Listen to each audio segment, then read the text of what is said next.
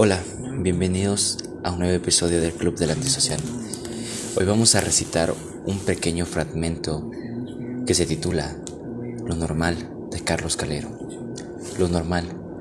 Lo normal suele aburrir, un amor que se queda por cuatro años y aún no sabe cómo alborotar una neurona, pero también puede haber amores deslumbrantes que en solo una semana te alboroten más de una neurona por segundo mientras viaja por debajo de dos piernas, por en medio de dos sábanas en un colchón. Pero como suele pasar, todo termina cuando el pasado de lo monótono vuelve a empezar de nuevo. Bueno, este poema lo escribí ya hace un año. Este pequeño fragmento se podría decir. Y les voy a decir por qué lo escribí. Porque como suele pasar de la nada en la universidad, surgió una chica que pasaba por la facultad y me llamó mucho la atención. Nos quedamos mirando esa tarde por siquiera un minuto y después de eso en mi mente solo pasó el decir, creo que ya no la volveré a ver. Pero al día siguiente, a la misma hora, en el mismo lugar, apareció.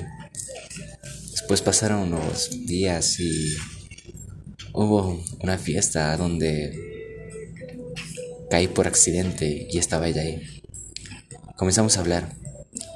Después de eso, dijo que tenía novio.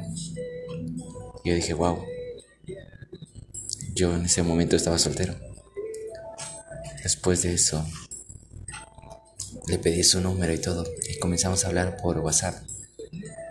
Después de paso de dos días, me dijo que había terminado con su novio.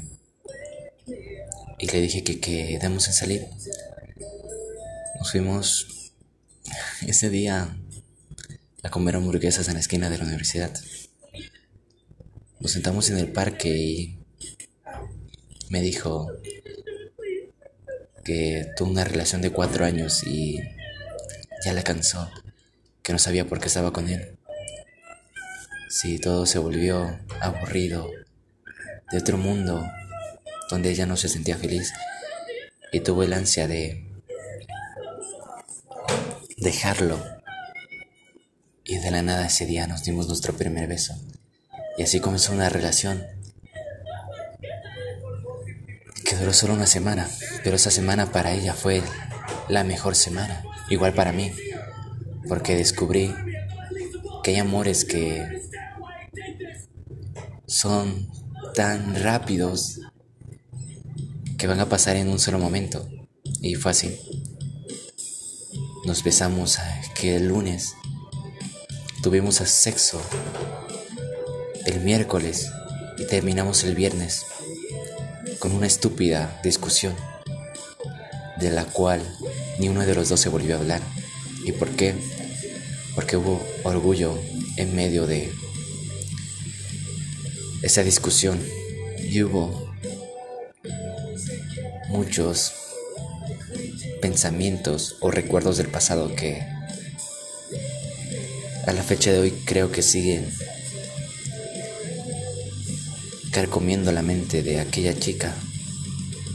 Yo creo que nunca voy a olvidar su cara, su voz, su cuerpo, esa mirada con la que me bebía aquel día que la conocí.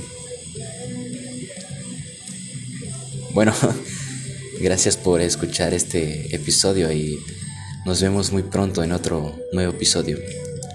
Adiós, chicos.